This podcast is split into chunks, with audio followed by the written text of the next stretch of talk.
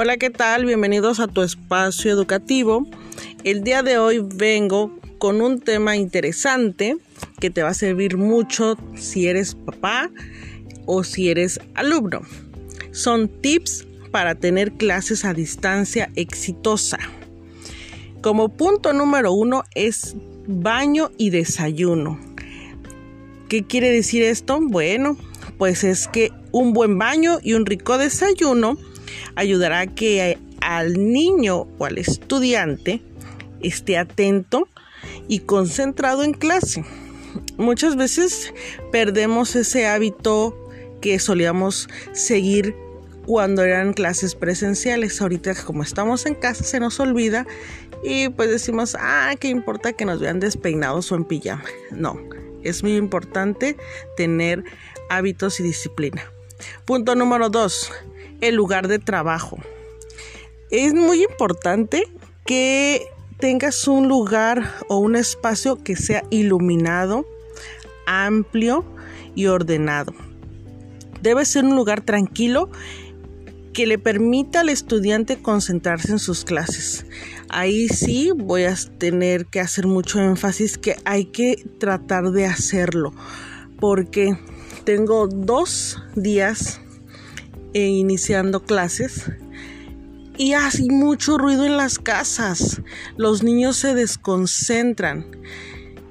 Se oyen las licuadoras, se oyen los papás hablando, se oyen a veces discusiones. Los papás están, se escucha cuando les están dando la respuesta a los niños.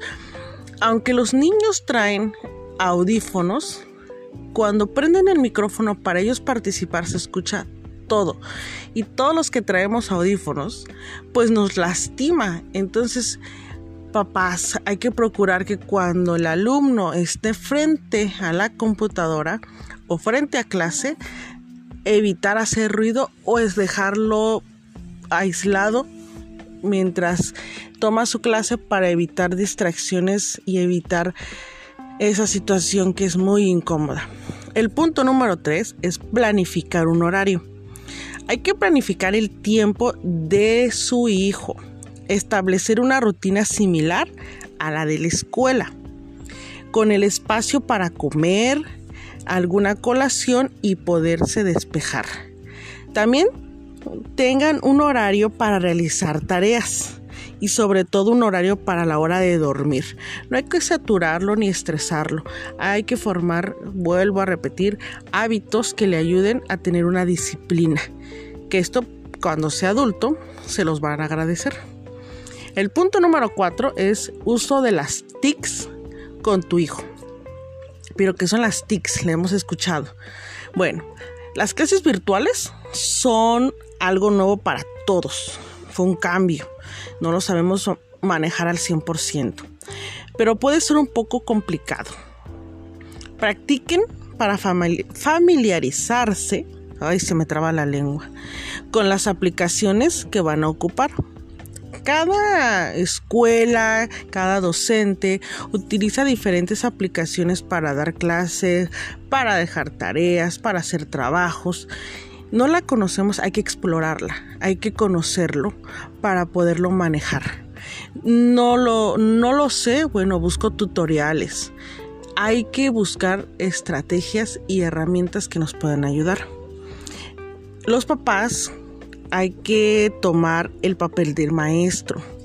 Hay que ayudarle a reforzar temas y a guiarlos también en el uso de las aplicaciones para que él aprenda a usarla solo y así evites estar todo el tiempo ahí con él, tanto para la clase, tanto para las tareas, sino que él vaya poco a poco aprendiendo y vaya haciéndolo solo. Si manejan un celular para grabar videos en TikTok, para jugar o hacer videojuegos, para estar en YouTube, que no puedan hacer esto, papás. Nada más hay que soltarlos un poco y guiarlos.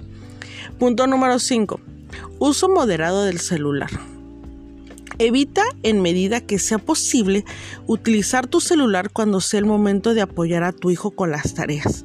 A veces el niño se distrajo, que necesita algo y a veces no estamos presentes, estamos más eh, quejándonos en Facebook, estamos más en las redes sociales, escuchando música. También eso a veces perturba eh, las clases del alumno o de tu hijo. El punto número 6, no te dejes sorprender. Hay que revisar los recursos tecnológicos que ocuparán. Comprueba la conexión, el internet. Hay que revisar que tengan los, todos los dispositivos conectados y que sean los necesarios. Hay que evitar que tenga alrededor su iPad, su celular, este, cualquier otro aparato que no requiere para la clase, para evitar, vuelvo a repetir, las distracciones. El punto número 7 es el acompañamiento y la supervisión. Definir responsabilidades a los niños será fundamental apoyar y supervisar las clases y tareas. Es importante que tú estés pendiente de que él esté tomando la clase, que esté poniendo atención, que esté trabajando.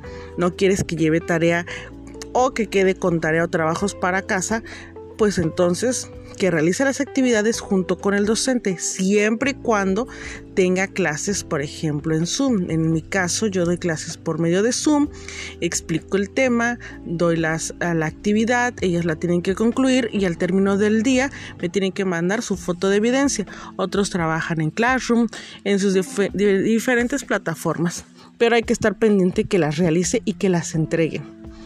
Y la última y no menos importante es la regla de las 3 P. ¿Qué es las reglas de las 3 P?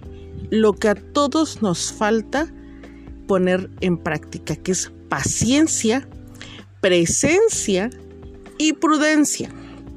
Son muy necesarias para el apoyo de la educación virtual de tu hijo. Espero que te haya gustado que te sirvan, que las pongas en práctica y este es el espacio de la profe Martita. Saludos.